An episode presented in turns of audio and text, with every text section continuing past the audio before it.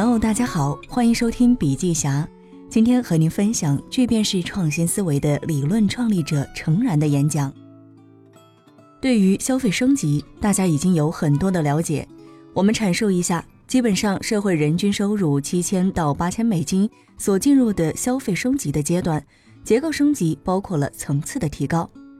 总结来说，三句话：可以买更贵的商品，买更多的品类，但是消费者更加挑剔。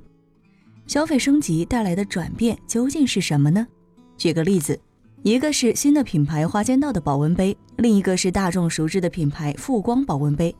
对比一下，他们在同期的天猫上的定价和销售：花间道一百二十九元，富光六十一点九元。花间道的杯子卖了七千六百一十二个，而富光只卖了九百八十八个。这是我们现在遇到的一个问题。从价格角度来讲，价格便宜的产品销售量完全不如价格贵的。那是不是性价比出现了问题呢？所以消费升级带来的改变是从以性能为引导的消费者价值观念转变为以品质为引导。大家可以看到，场景体验、生活方式、情感连接、价值观、设计美学，这是我们考虑更多的部分。这就是品质为先。再比如衣服，我们其实不在意一件衣服的性能如何，是不是真的保暖，而是要看它的整个品质。这是一个重要的改变，我们的消费策略从性价比到了品质选择，也就是说，我们要求的是品质的提升，价格当然可以上去。相应的，消费者策略改变之后，会改变商业的策略，这就是我们现在遇到的问题。整个性价比原则正在失效，所以我们要放弃性价比原则，采取品价选的原则。那接下来我们来说一说什么是创新。从苹果一到苹果八是创新吗？当然不是，这只是产品的改良。真正的创新是从诺基亚手机变成了苹果手机。我不断的在各种企业做产品创新的工作，所以对我来说，创新就是做一些从来没有梦想过的事情。梦想是白天看到的一些东西，晚上幻想起来了，也就是说，现实当中它是存在的，而真正的创新是这些东西在世界上是不存在的。美国好的产品和服务我们很容易得到，但是它不符合我们中国人的需求。同样是猴子，美国人拍的所谓中国的传统猴子和周星驰演的《假如给我一万年的时间》对我们的影响完全不一样。所以，我们需要符合我们自己的文化价值观的产品创新和服务，而这个只有靠我们自己。那创新需要什么条件呢？创新需要一定的条件才能够实现，真正能够做到创新的人却很少。